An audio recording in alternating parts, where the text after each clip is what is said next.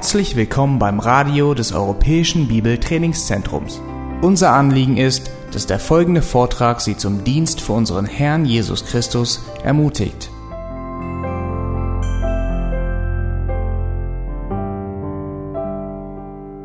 Kennst du noch die mechanischen Uhren? Das sind die Uhren, die man aufziehen musste, die keine Batterie haben. Das sind die Uhren, die dich nicht benachrichtigen und dir sagen, die Anzahl der Schritte für heute hast du erreicht. Das sind die Uhren, die nicht piepen, wenn du eine Nachricht bekommst, sondern das ist noch eine alte Uhr, die aufgezogen wird. Wenn ihr Fragen dazu habt, könnt ihr euch an Ralf wenden. Er hat sie hergestellt. Er war Uhrmacher und hat solche Uhren gemacht. Aber habt ihr schon mal eine mechanische Uhr in den Händen gehalten?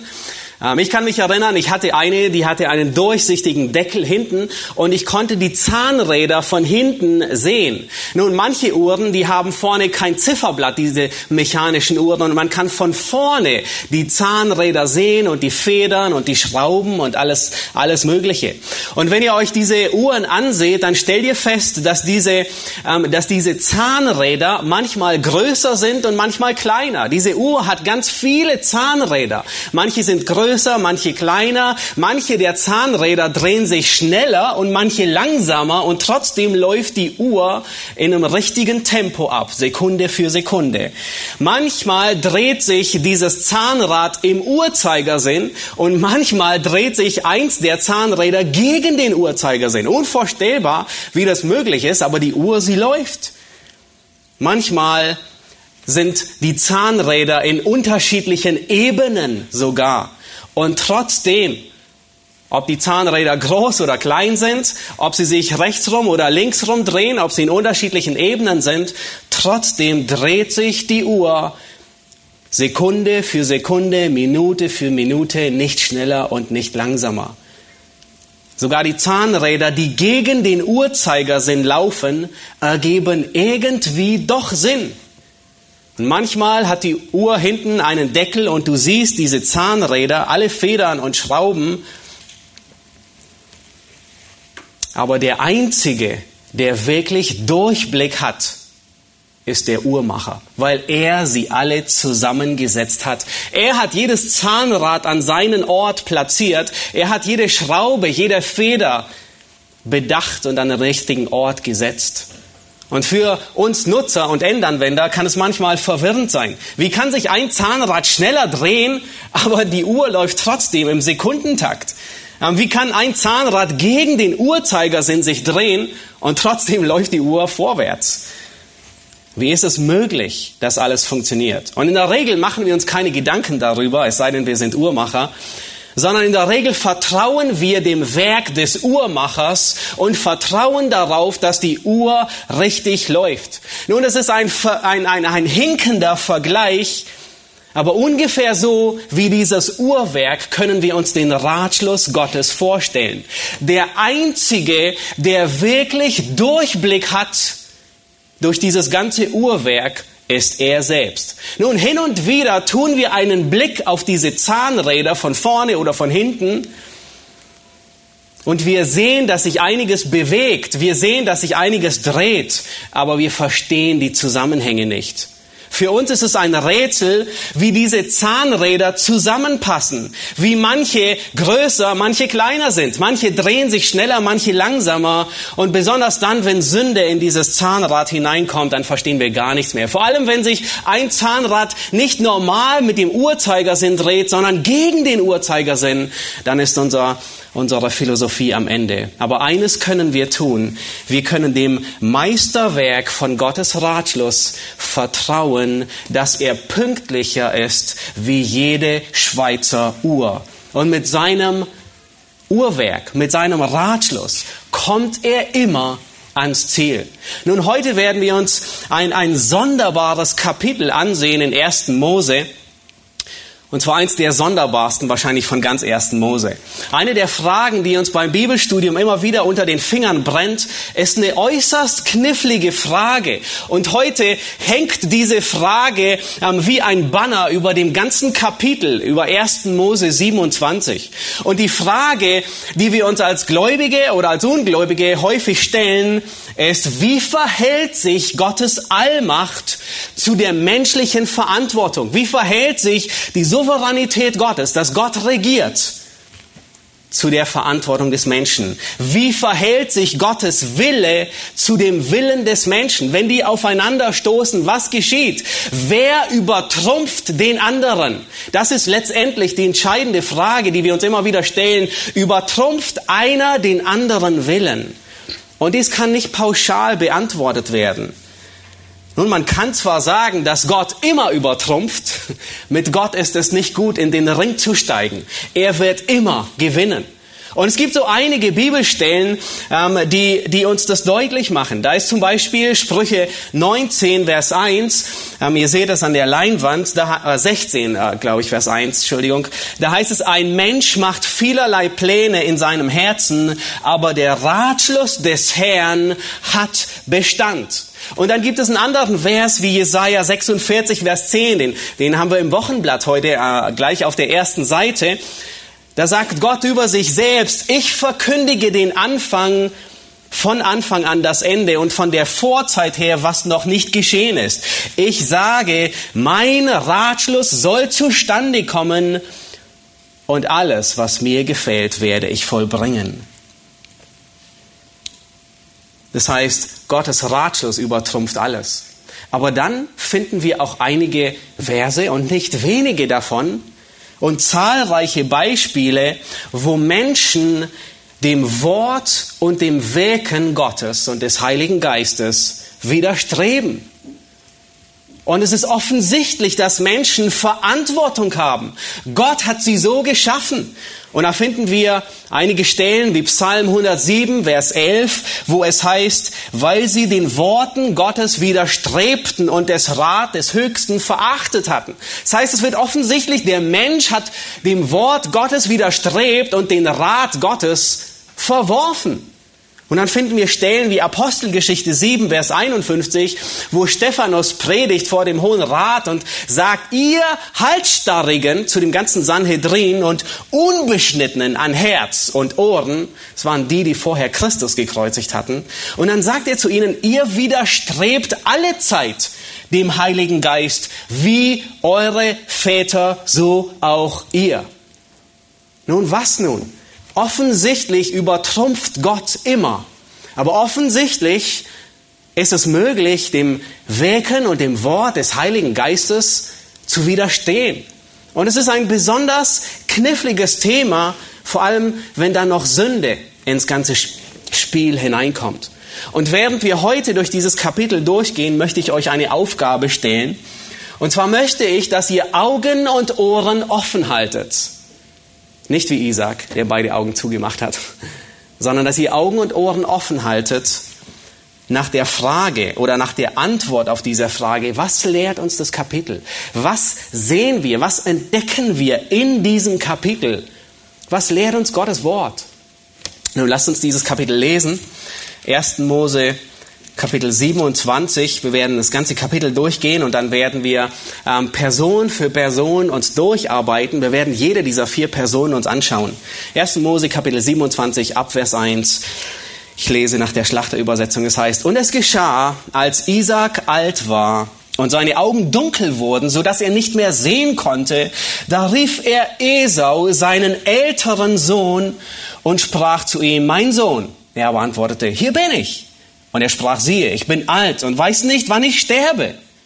So nimm nun dein Jagdgerät, deinen Köcher und deinen Bogen und geh aufs Feld und jage mir ein Wildbrett und bereite es, bereite mir ein schmackhaftes Essen, wie ich es gern habe und bringe es mir herein, dass ich esse und meine Seele dich segne, bevor ich sterbe.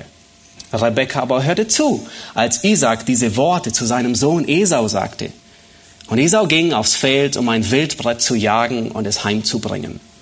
Da redete Rebekka mit ihrem Sohn Jakob und sprach, siehe, ich habe gehört, wie dein Vater mit deinem Bruder Esau redete und sagte, bring mir ein Wildbrett und bereite mir ein schmackhaftes Gericht, das ich esse und dich segne vor dem Angesicht des Herrn, ehe ich sterbe.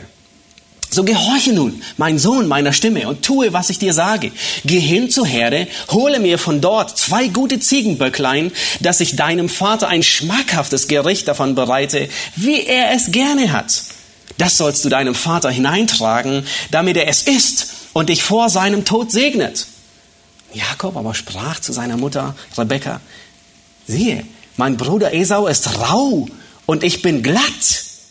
Vielleicht könnte mein Vater mich betasten, da würde ich in seinen Augen als ein Betrüger erscheinen. So brächte ich einen Fluch über mich und nicht einen Segen. Da sprach seine Mutter zu ihm, dein Fluch sei auf mir, mein Sohn. Gehorche du nur meiner Stimme und geh hin und hole es mir. Da ging er hin und holte es und brachte es seiner Mutter. Und seine Mutter machte ein schmackhaftes Essen, wie es sein Vater gerne hatte. Rebekka nahm auch die guten Kleider Esaus, ihres älteren Sohnes, die sie bei sich im Haus hatte, und zog sie Jakob, ihrem jüngeren Sohn, an. Aber die Felle der Ziegenböcklein legte sie ihm um die Hände wo er glatt war am Hals. Und sie gab das schmackhafte Essen und das Brot, das sie bereitet hatte, in die Hand ihres Sohnes Jakob. Und er ging hinein zu seinem Vater und sprach, mein Vater?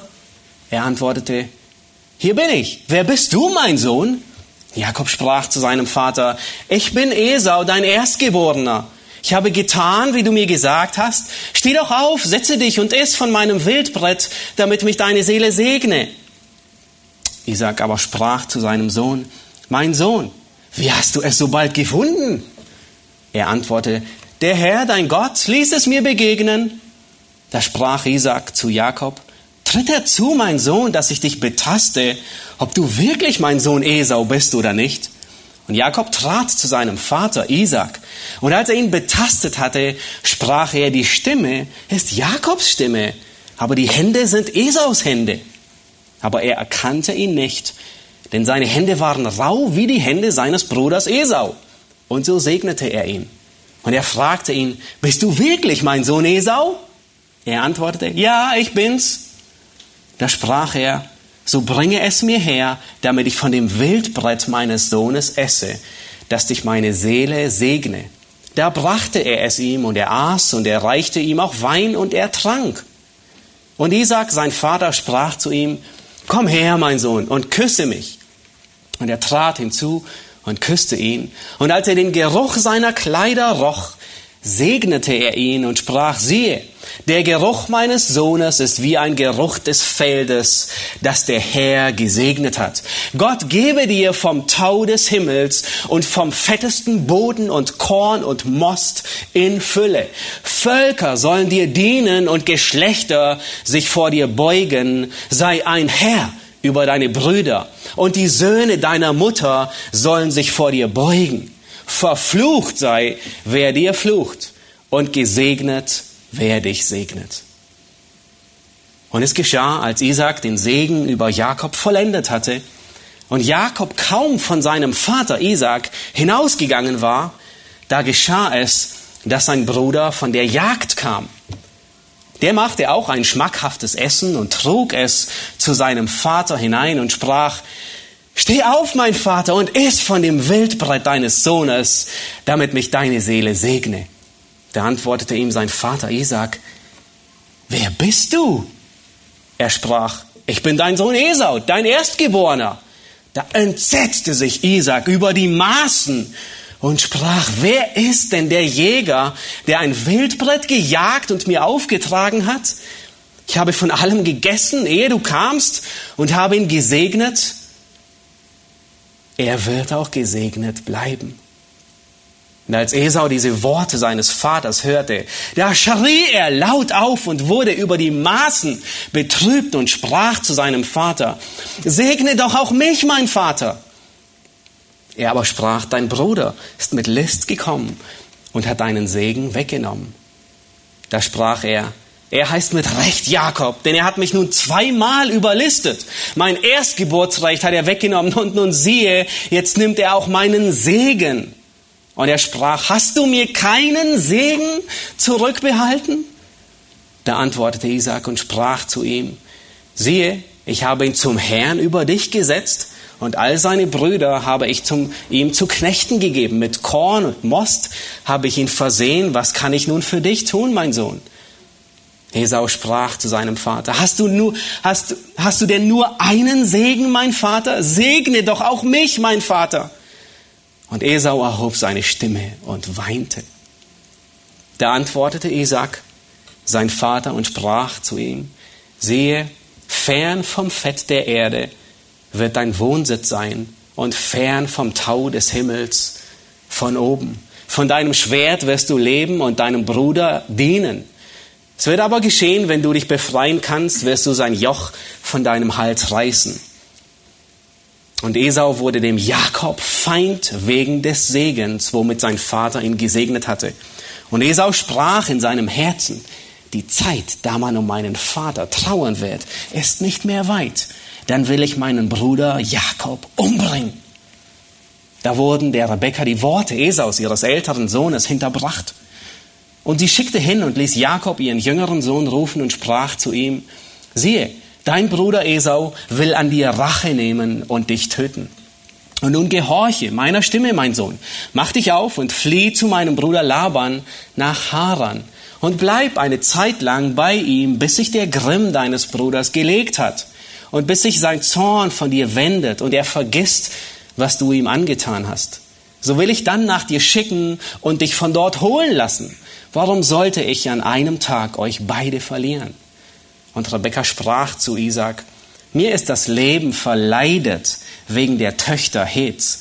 Wenn Jakob eine Frau nimmt von den Töchtern Hets, wie diese da, von den Töchtern des Landes, was soll mir dann das Leben? Da rief Isaac den Jakob, segnete ihn, gebot ihm und sprach, nimm keine Frau von den Töchtern Kanaans, mach dich auf und zieh nach Padan Aram in das Haus Betuels, des Vaters deiner Mutter, und nimm dir dort eine Frau von den Töchtern Labans, des Bruders deiner Mutter. Und Gott, der Allmächtige, segne dich und mache dich fruchtbar und mehre dich, dass du zu einer Menge von Völkern werdest. Und er gebe dir den Segen Abrahams, dir und deinem Samen mit dir, dass du das Land in Besitz nimmst, in dem du als Fremdling lebst, das Gott dem Abraham gegeben hat. So entließ Isaac den Jakob und er zog nach Padan Aran zu Laban, dem Sohn Betuels, dem Aramäer, dem Bruder der Rebekka, der Mutter Jakobs und Esaus. Nun, was für ein verrücktes Kapitel. Wir haben vier Personen.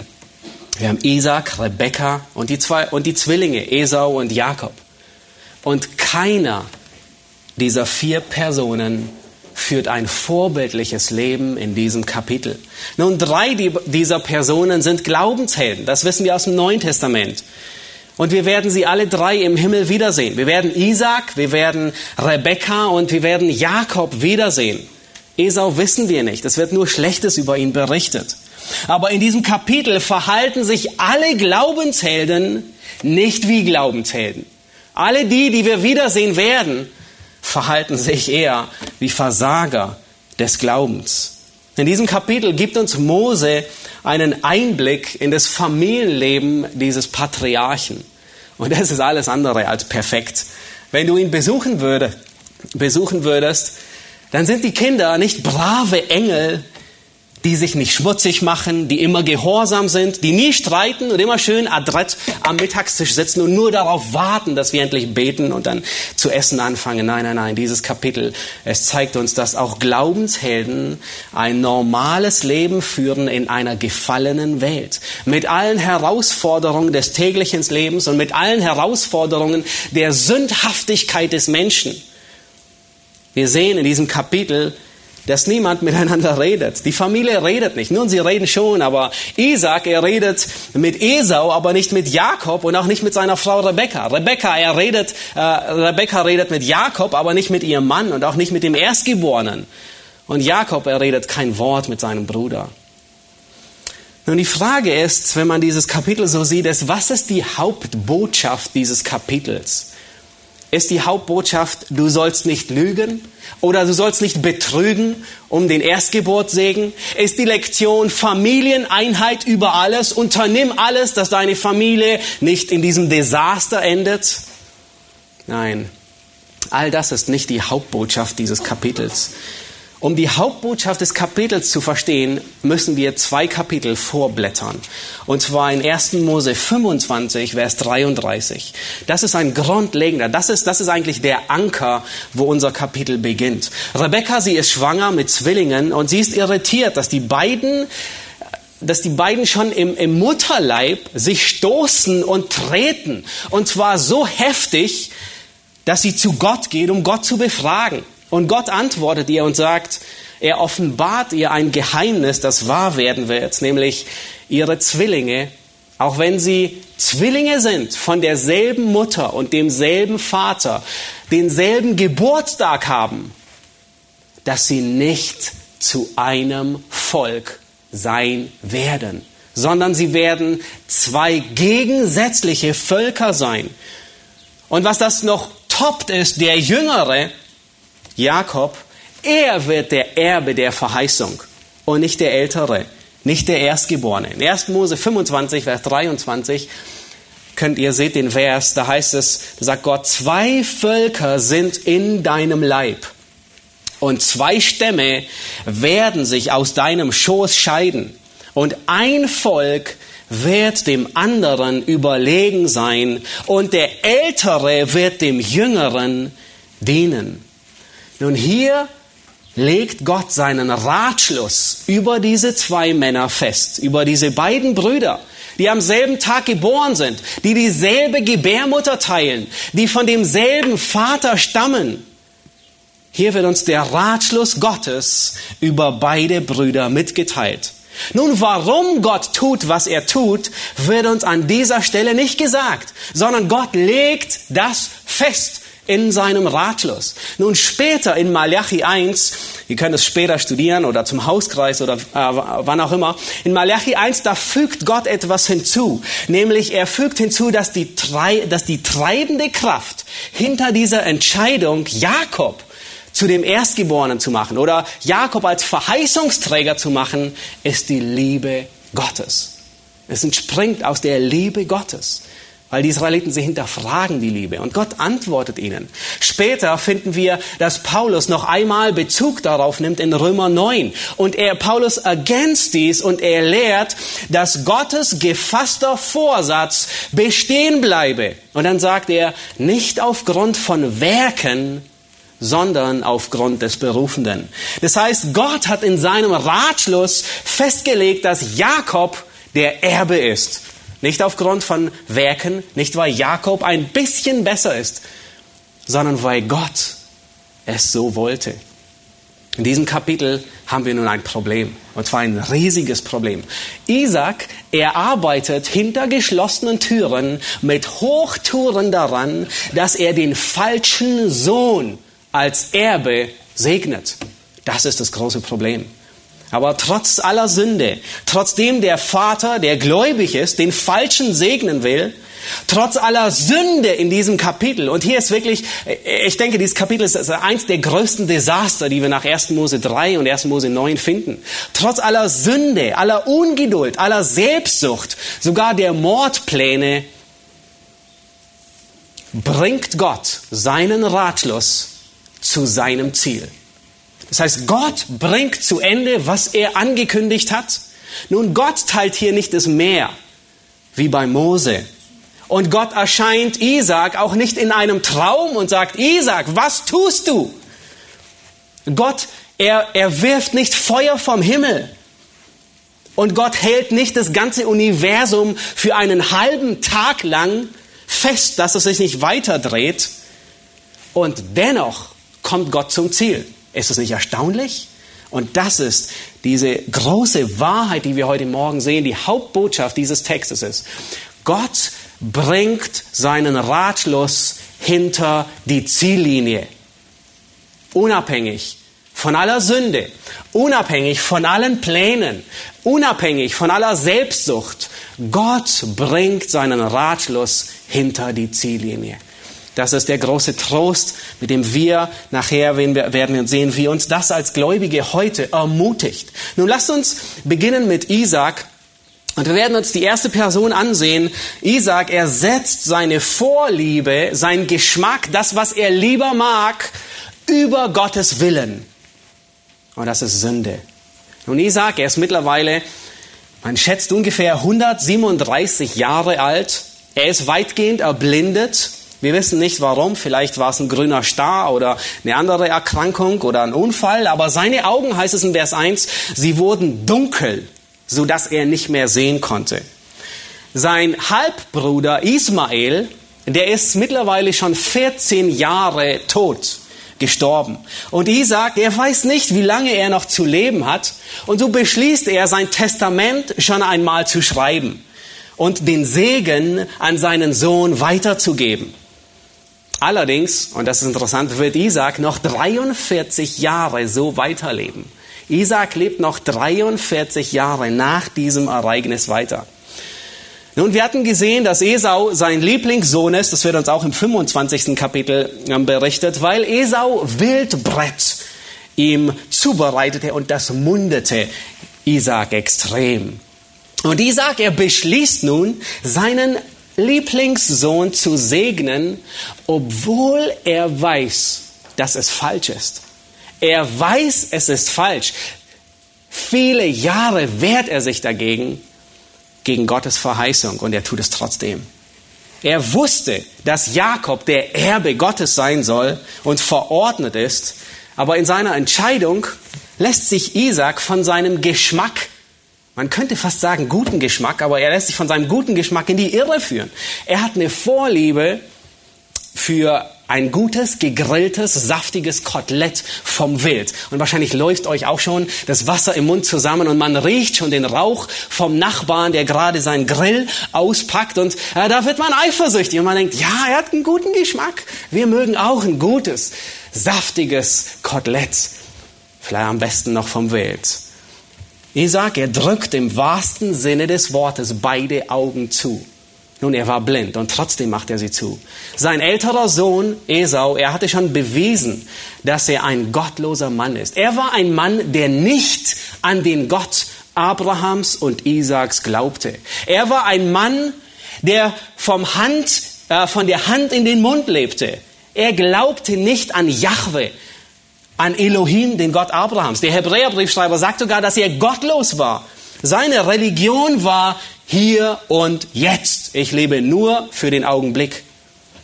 Und trotz Blindheit hätte Isaac die Gottlosigkeit seines Sohnes erkennen müssen. Und die, und die verhängnisvollen Ehen, die er geführt hat. Ist nicht, ist offensichtlich, seiner Frau ist es aufgefallen. Aber er verschließt die Augen im wahrsten Sinne des Wortes vor der Wahrheit. Und Isaac weiß, es ist nicht richtig, Esau zu segnen. Und deswegen, wisst ihr, was er tut? Deswegen tut er es im Heimlichen. Er versucht, es heimlich zu tun und sagt niemandem Bescheid, weder Rebekka noch Jakob. Nun, dies sollte eigentlich ein feierlicher Moment sein, ein Fest innerhalb der Familie, in dem der Segensträger vor den Augen all seiner Brüder gesegnet wird. Zumindest sehen wir, dass es geschieht am Ende von Jakobs Leben. Aber Isaac tut es nicht, sondern er will es heimlich tun, still und heimlich. Und wir sehen es sogar hinterher, nachdem der Betrug ans Licht kommt und Isaac merkt, dass er nun in Anführungszeichen den Falschen gesegnet hat, da wird Isaac nicht wütend und er brüllt nicht rum und sagt, Jakob, warum hast du mich betrogen? Und er sagt nicht, wie konntest du nur? Vielmehr wird er einsichtig und sieht die Hand Gottes in diesem Geschehen. Und er wehrt sich nicht. Er schreit nicht rum und sagt, Jakob, jetzt komm du mal her. Ich lese dir die Leviten vor. Nein, sondern wir haben bis ins 28. Kapitel gelesen und wir stellen fest, im nächsten Kapitel segnet Isaac den Jakob noch einmal und schickt ihn weiter zu Laban nach Haran. Aber wisst ihr, was geschieht, als Jakob, äh, als, als, als Isaac von diesem Betrug hört in Vers 33? Als Isaac merkt, dass er den Falschen gesegnet hat, dann heißt es, Isaac war über die Maßen entsetzt. Und dieses Wort in der Ursprache ist so stark, dass manche es mit einem Erdbeben übersetzen. Das heißt, was Isaac hier durchlebt, ist ein Erdbeben, das ihn im, äh, durch Mark und Bein fährt und ihn erschüttert. Er zittert dermaßen. Nicht, weil er zornig ist über Jakob, dass er ihn betrogen hat, sondern weil er erkennt, dass die Hand Gottes dies so geführt hat. Er hat versucht, gegen Gott zu boxen und er wurde besiegt. Gegen Gott im Ring gibt es keine Hilfe. Und der einzige Ausweg ist, sich dem Willen Gottes zu ergeben. Und das tut Isaac. Er erkennt, dass er versucht hat, gegen den Willen Gottes zu arbeiten und ihm läuft ein kalter Schauer den Rücken hinunter, als er darüber nachdenkt, was hätte passieren können, wenn nicht der Allmächtige ihn abgehalten hätte, den falschen Erben zu segnen. Deswegen ist ihm dieses Erdbeben durch Mark und Bein durchgegangen. Matthew Henry, er schreibt, das ist ein Ausleger, ein Puritaner, er sagt, Isaac fügt sich schlussendlich dem Willen Gottes obwohl es seinen Erwartungen und Vorlieben widerspricht. Es passt ihm nicht in den Kram. Und dennoch fügt sich Isaac und tut, was er hätte tun sollen. Er tut den Willen Gottes. Und dann sagt er in Vers 33, sagt Isaac, er wird gesegnet bleiben. Nun, vielleicht hätte er den Segen aufgrund des Betrugs annullieren können. Das machen wir in Deutschland in der Regel. Wenn ein Vertrag aufgrund durch Betrug ähm, äh, zustande kommt, dann wird er ungültig. Aber darum geht es Isaac gar nicht. Er weiß, dass Gottes Hand hier im Spiel ist. Und deswegen bleibt Jakob gesegnet. Und dann schreibt der Hebräerbriefschreiber etwas sehr, sehr Merkwürdiges. Nun, wir haben gesehen, wie alles hier entsteht, aber dann heißt es in Hebräer 11, Vers 20, und ihr könnt den Vers entweder sehen oder an der Leinwand sehen oder nachschlagen. Hier wird etwas über Isaac gesagt, was wir gar nicht erwarten würden. In Hebräer 11, Vers 20 heißt es, durch Glauben segnete Isaac den Jakob und den Esau im Hinblick auf die zukünftigen Dinge. Hat er erst Mose nicht gelesen?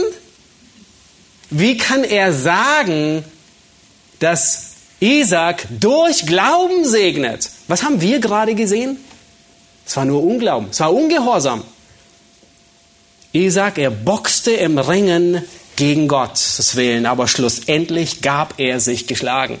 Und er sieht ein, er erkennt, dass es Gottes Wegen ist und er gibt sich dem Willen Gottes geschlagen. Und wisst ihr, was Gott tut? Gott rechnet Isaac die Sünde nicht zu.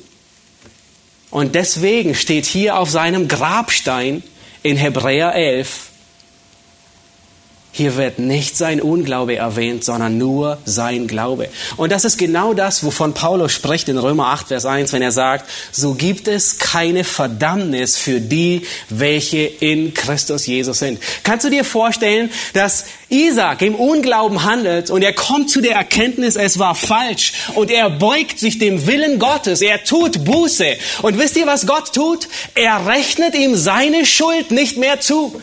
Auf seinem Grabstein steht nicht, Isaac war ungehorsam, er, er, war, er boxte gegen Gott, sondern auf seinem Grabstein steht, Isaac segnete durch Glauben. Ist das nicht unglaublich? Wenn du in Christus bist, dann gibt es für dich keine Verdammnis mehr. Dann wird die Schuld, die gegen dich steht, auf deinem Grabstein nicht erwähnt, sondern nur dein Glaube. Und Gott ist froh, und Gott freut sich über dich. Das ist, was Paulus sagt, als er sagt, so gibt es keine Verdammnis für alle, die in Christus Jesus sind. Auch wenn unsere Sünden rot wie Karmesin sind, Gott ist fähig, sie auszutilgen und sie reinzuwaschen wie Wolle.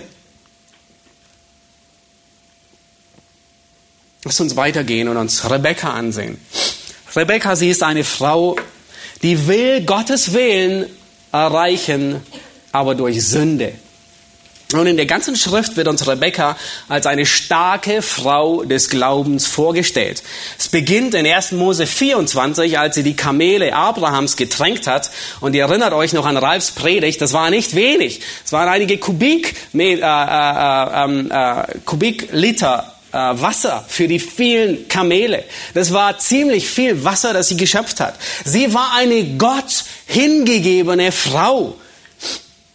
Und wie Eliezer, der die Hand Gottes in diesem ganzen Geschehen sah, sah Rebekka die Hand Gottes und sie war willig, ohne Zögern, hinzugehen und einen Mann zu heiraten, den sie nie gesehen hat, den sie nicht kannte, von dem sie nicht wusste, wie er aussieht, von dem sie den Charakter nicht kennt. Aber sie zögert nicht, weil sie weiß, es ist Gottes Handeln und sie geht hin, um ihren Ehemann zu heiraten. Das Einzige, was sie weiß, ist, dass er ein gottesfürchtiger Mann ist. Sie war wirklich eine, eine tadellose Frau. Sie war geduldig. Sie wartete 20 Jahre geduldig auf Nachwuchs, ohne sich zu beschweren, sofern wir es lesen. Und als die Kinder sich dann stießen, was tut sie? Sie befragt den Herrn. Wirklich ein Vorbild. Sie ist eine Frau, die die Vorgänge in ihrem Hause alle gut kennt. Und deswegen bekommt sie auch mit, dass Isaac tatsächlich Esau segnen will. Und nun beginnt etwas, sie schmiedet einen Plan, um das zu verhindern. Nun, sie wusste von dem Linsengericht, sie wusste, dass Esau sein Erstgeburtsrecht verkauft hatte, sie wusste von der Prophetie, dass ähm, der Jüngere, äh, der Ältere dem Jüngeren dienen will, und sie will nun sicherstellen, dass der Ratschluss Gottes in Erfüllung geht und dass nicht der falsche Sohn Esau die Verheißung empfangt. Der, der die Sünde liebte und die Gnade Gottes missachtete. Rebekkas Absicht ist edel, aber nicht ihre Methode. Rebekkas Glaube ist stark, aber er ist vermischt mit einem sündigen Übereifer. Und in diesem Zusammenhang müssen wir die Frage klären, ist es richtig, ist es biblisch, etwas Gutes zu tun, gutes Ziel zu haben und dabei zu sündigen. Und was würdet ihr antworten? Wahrscheinlich im Chor alle, nein, hoffentlich. Aber es geht um die Frage letzten Endes, heiligt der Zweck die Mittel? Und die Welt, sie sagt uns, ja, der Zweck heiligt die Mittel. Und das wird uns vorgelebt. Aber die Antwort lautet nein. Nun, wir wissen das, aber wir müssen bis in unser Mark davon überzeugt sein, dass dem wirklich so ist und dass der Zweck die Mittel eben nicht heiligt. Wir haben gesehen, dass Gott Sünde vergibt. Wir haben gesehen, dass Gott souverän ist, sogar über die Sünde seiner Kinder. Und dann könnte man eigentlich schnell zu der Schlussfolgerung kommen, nun, lass uns sündigen, Gott vergibt gerne. Habt ihr diesen Gedanken auch schon mal gehegt? Schon mal gedacht? Noch nicht? Oh, bestimmt, ich auch. Oder wir könnten denken, wenn Gott unsere Fehler ausbügelt und immer zu seinem Ratschluss kommt, dann ist es vollkommen egal, was ich tue. Dann kann ich sündigen, ohne die Konsequenzen zu fürchten. Und wir könnten dahin kommen zu sagen, nun, je größer die Sünde, desto größer die Gnade. Das ist, was Paulus lehrt. Und Paulus, er kommt zu derselben Frage in Römer 1, Vers 6. Dort sagt er und stellt eben diese Frage, ihr könnt sie auch mitverfolgen, er sagt, sollen wir in der Sünde verharren? Nun, der Zweck ist gut, damit die Gnade voll werde. Wisst ihr, was er antwortet? Das sei ferne. Das ist die stärkste Form der Verneinung. Das ist nicht nur ein Nein, geh da nicht hin, sondern das ist das Nein, das du von deiner Mutter hörst, wenn sie dir Edding in die Hand gibt und sagst, damit malst du die Tapeten nicht an. Hast du mich verstanden? Mit so viel Nachdruck und Ernst, den es nur geben kann. Und diesen Nachdruck und diesen Ernst legt Paulus in diese Worte. Nein. Wie können wir in der Sünde weiterleben, wenn wir ihr gestorben sind? Gott nimmt die Sünde seiner Kinder nicht auf die leichte Schulter, auch wenn er sie vergibt, auch wenn er sie austilgt, auch wenn er sie nicht mehr gegen uns hält. Bei Ananias und Sapphira setzt Gott ein Exempel. Und was er deutlich macht, ist, du kannst nicht einfach drauf lossündigen. Nur weil Gott dich errettet hat, nur weil deine Sünden vergeben sind. Der Zweck bei Hananias und Sapphira diente einer guten Sache. Was war der Zweck? Das Verrückte ist, bei was sie umkommen. Sie kommen beim Spenden um. Das würde niemand von uns denken, richtig? Der Zweck ist gut. Sie geben Geld, um die Armen zu unterstützen, die Weisen, ihnen zu helfen. Der Zweck ist tadellos. Aber das Mittel, sie anwenden, ist sündig. Eine Lüge gegen den Heiligen Geist. Bei Rebekka ist es ähnlich. Der Zweck, Gottes Willen zu verfolgen, ist tadellos. Aber das Mittel ist ebenfalls sündig. Und auch hier ist es wiederum eine Lüge. Nun, nicht nur eine Lüge, sondern ein ganzes Paket voller Lug und Trug und Täuschung. Und ich denke, dass Gott dieses im Leben von Rebekka tatsächlich ahndet obwohl sie eine gottesfürchtige Frau war. Sie verliert nicht ihre Errettung. Wir werden sie im Himmel wiedersehen. Und du kannst jetzt schon ein Ticket buchen, um bei ihr mal zu Abend ähm, äh, zu kochen. Vielleicht kocht sie für dich sogar ein Ziegengerecht. Nein, war nur ein Scherz. Aber wir werden sie wiedersehen. Sie ist eine gottesfürchtige Frau. Wir werden mit ihr zu Abend essen. Aber Gott ahndet ihre Sünde wie bei Mose. Mose durfte wegen seiner Sünde nicht ins verheißene Land hineingehen. Und ich denke, dass es bei Rebekka ebenso war. Rebekka, alles was die Schrift sagt, sie erlebt nicht die Rückkehr ihres Sohnes. Sie erlebt nicht, dass der Segen, der ausgesprochen ist, wahr wird. Sie sieht ihre Enkelkinder nicht. Und es wird noch nicht einmal über ihren Tod berichtet. Das soll uns Gänsehaut bringen. Das soll uns erschüttern. Von ihrer Amme wird gesagt, dass sie stirbt, aber nicht von ihr. Ich denke, dass Gott es wirklich ahndet. Thomas Griffiths, er sagt in diesem Zusammenhang, ich zitiere ihn und äh, ihr seht das Zitat auch an der Leinwand, er sagt, Gerechtigkeit darf niemals beiseite gelegt werden, auch wenn der Zweck noch mehr Gerechtigkeit ist in unserem persönlichen Leben, unserem familiären Leben, im Gemeindeleben, in unserem Bestreben, Menschen für Christus zu gewinnen, in missionarischen Aufgaben, in sozialen Projekten, in allem müssen wir darauf bestehen, dass es in Wahrhaftigkeit, Reinheit und Gerechtigkeit getan wird. Andernfalls wird es Unehre über unseren Herrn und Retter bringen.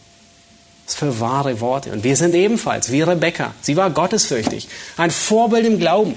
Wir stehen alle in der Gefahr, dass wir die Mittel heiligen durch den Zweck, was nicht richtig ist. Nun lasst uns Jakob ansehen.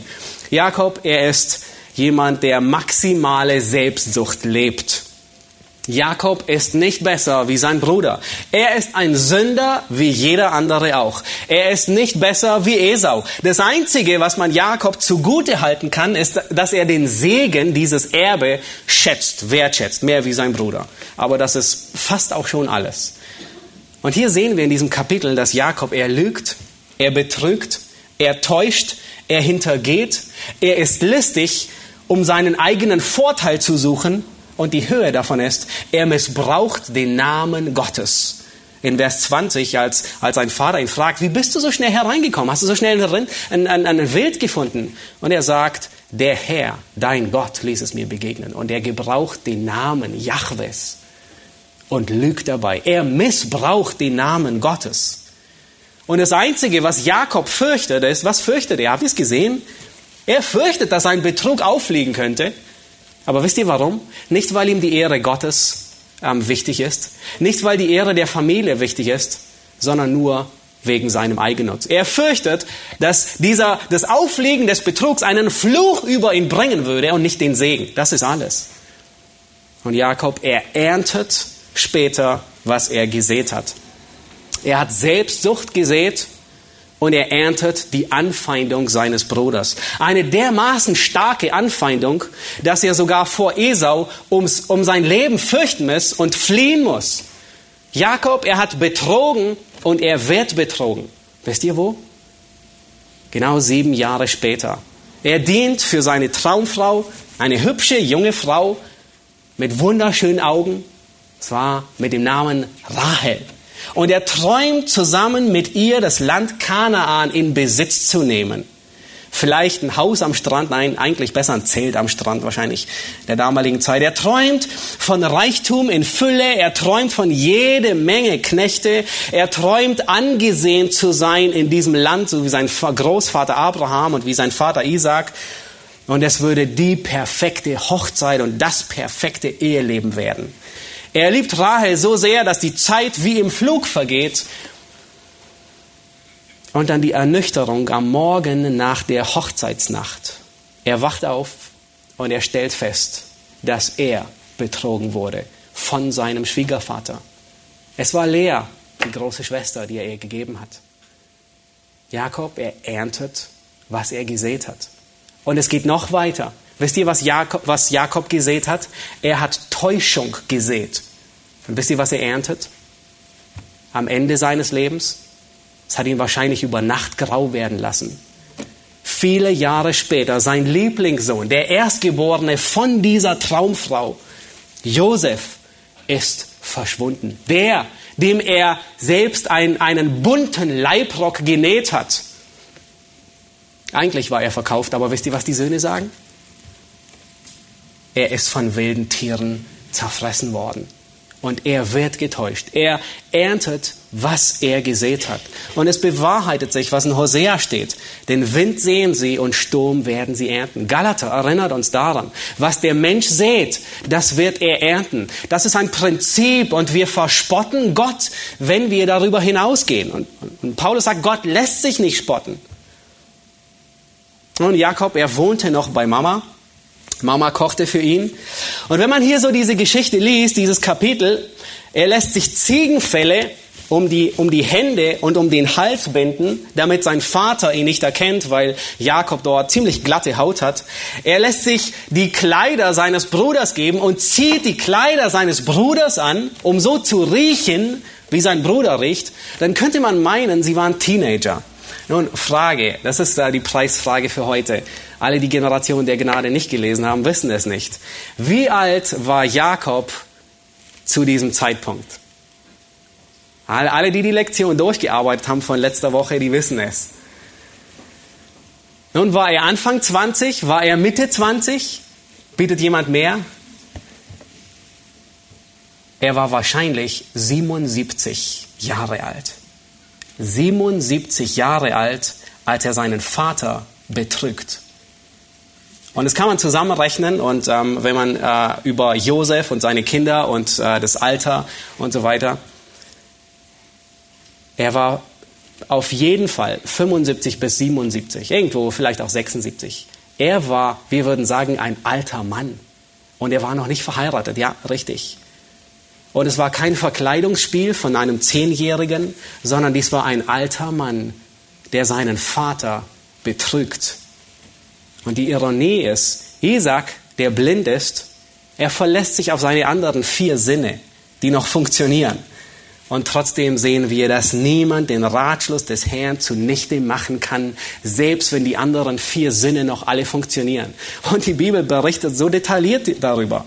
Die Augen funktionieren bei Isaac nicht mehr, aber deswegen verlässt er sich auf die anderen Sinne, die Stimme. Und er hört die Stimme und es ist irgendwie Esaus Stimme, aber alles andere, sogar der Inhalt, den er wiedergibt, passt. Äh, nee, es ist die Jakob-Stimme, aber alles passt auf Esaus Stimme. Und dann verlässt sich Isaac auf seine anderen Sinne, er auf seinen Tastsinn. Und er fühlt die rauen Hände Esaus, was eigentlich Ziegenfälle sind. Er riecht das Parfum der Kleider Esaus, wie auch immer sie gerochen haben. Es muss ein eigenartiger Geruch des Feldes gewesen sein. Es war kein Armani. Er schmeckt den perfekt zubereiteten Wildbraten, was allerdings zwei Ziegenböcklein waren von seiner Frau. Und dann segnet er ihn. Isaac, ein Mann, der sich auf alles verlässt, nur nicht auf Gott wird verlassen.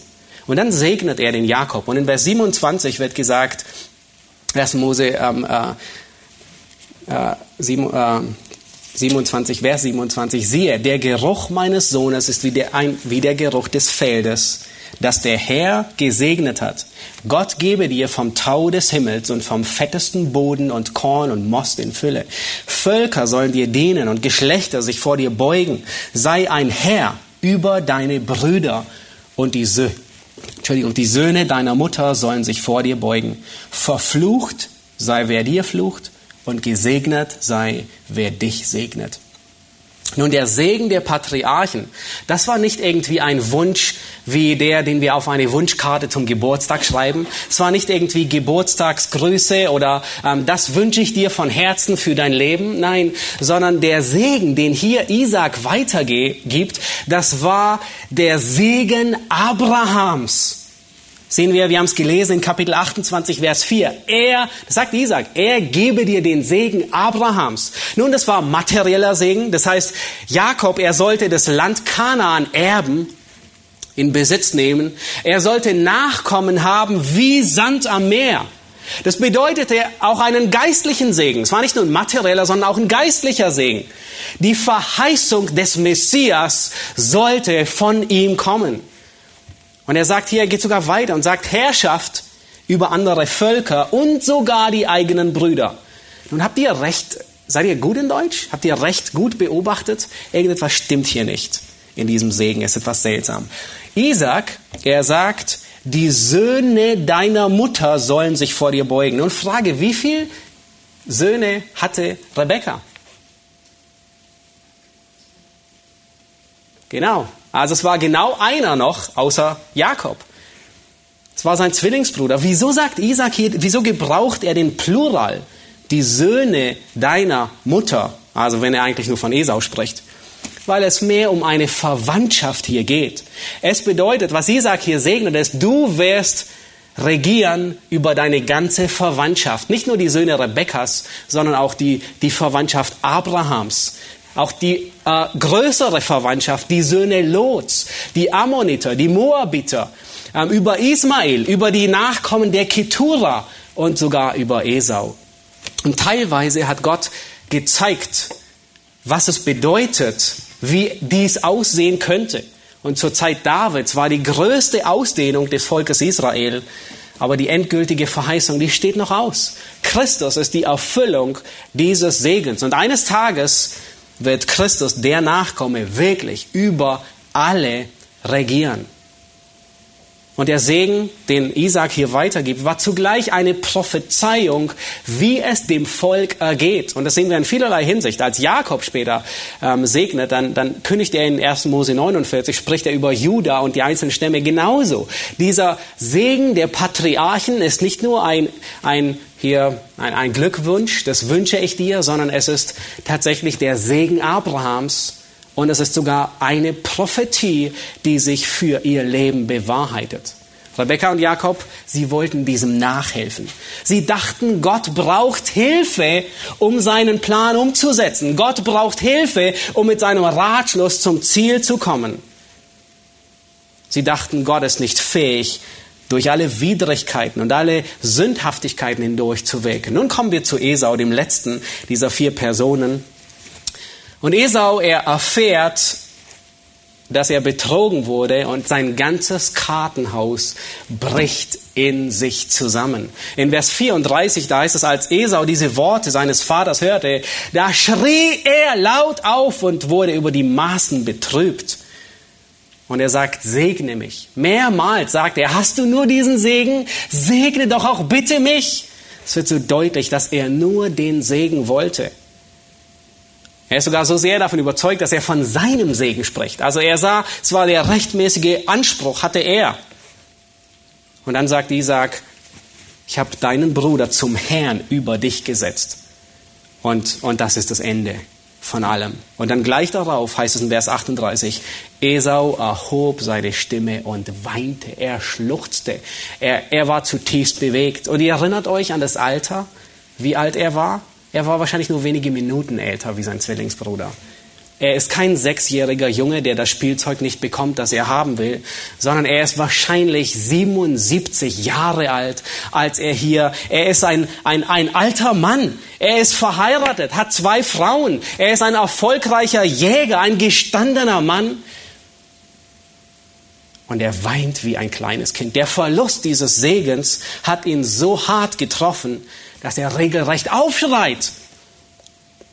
Und dies macht uns ein wenig deutlich, wie gewaltig der Segen sein musste, der ihm, der, ihm entgangen war. Und wir können mit ihm, wir können mit ihm nachvollziehen, wir können mit ihm mitfühlen. Der Segen, der dann folgt, ist eigentlich genau das Gegenteil von einem Segen, sondern eher ein Fluch. Isaac sagt, fern von all dem sei dein Leben. Und in der Geschichte der beiden Nationen zwischen Israel und Edom oder den Nachkommen Esaus war immer ein Wechsel zwischen Dienstbarkeit und Empörung. Und Josephus, er schreibt, ähm, der Gerichtsschreiber sagt, dass irgendwann Edom besiegt wurde und dem jüdischen Staat einverleibt wurde. Irgendwann später lesen wir noch von einer idumäischen Dynastie, das war Herodes, der ein Nachkomme Esaus war, der Hand an Jesus legen wollte. Aber das verläuft sich dann alles im Wind und wir lesen nichts mehr von Esau. Nun möchte ich fragen, ob ihr gut aufgepasst habt. Es gab für Esau eine einzige Möglichkeit, gesegnet zu werden. Habt ihr gut in eure Bibel hineingeschaut? Was war diese Möglichkeit? Habt ihr sie entdeckt? Es gab eine einzige Möglichkeit, wirklich gesegnet zu werden. In Vers 29. Schaut in Vers 29 hinein. Das ist eine Antwort, die wir nicht erwartet hätten, aber die da steht. Der Segen Jakobs bedeutet, verflucht sei, wer dir flucht. Und gesegnet, wer dich segnet. Das heißt, wenn Esau Jakob segnen würde, was wäre Esau? Er wäre gesegnet. Er würde Segen erben auf einem anderen Weg, wie er ihn haben wollte. Aber das kam für ihn nicht in Frage. Er wollte lieber keinen Segen. Er wollte lieber verflucht sein, wie sich seinem Bruder unterzuordnen. Und das traf nicht nur auf ihn zu, sondern es traf auf seine Nachkommen zu. Konstant legten sie sich gegen dieses Joch Israels an und wollten es abschütteln. Und deswegen sagt Gott in Malachi 1, Vers 4 auch über dieses Volk, dass es ein Volk ist, über das der Herr ewiglich zürnt. Und er geht sogar so weit, Esau, anstatt Jakob zu segnen, um gesegnet zu werden, geht er sogar so weit und plant, seinen Bruder umzubringen, sobald der Vater gestorben sei. Aber Gott sorgte offensichtlich dafür, dass Isaac noch weitere 43 Jahre lebte. Und Esau, er ist uns ein, als eine Warnung niedergeschrieben. Er beklagt den Segen, aber er beklagt nicht die Sünde.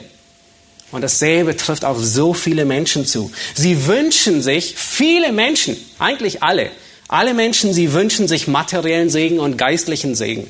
Sie wollen in den Himmel. Sie wollen gerecht sein. Sie wollen Vergebung ihrer Sünde, aber nicht zu dem Preis. Sie wollen sich nicht Christus unterordnen. Aber wenn sie es tun würden, würden sie alle Segnungen Gottes erfahren. Sie begreifen, dass es nur durch Jesus, er ist der einzige Weg zum ewigen Leben, diese Segnungen gibt. Aber das wollen sie nicht. Und dann sagen sie, nein, danke. Das, was auf Esau zutrifft, trifft auf so viele Menschen zu. Und Gott fordert uns auf, von Esau zu lernen.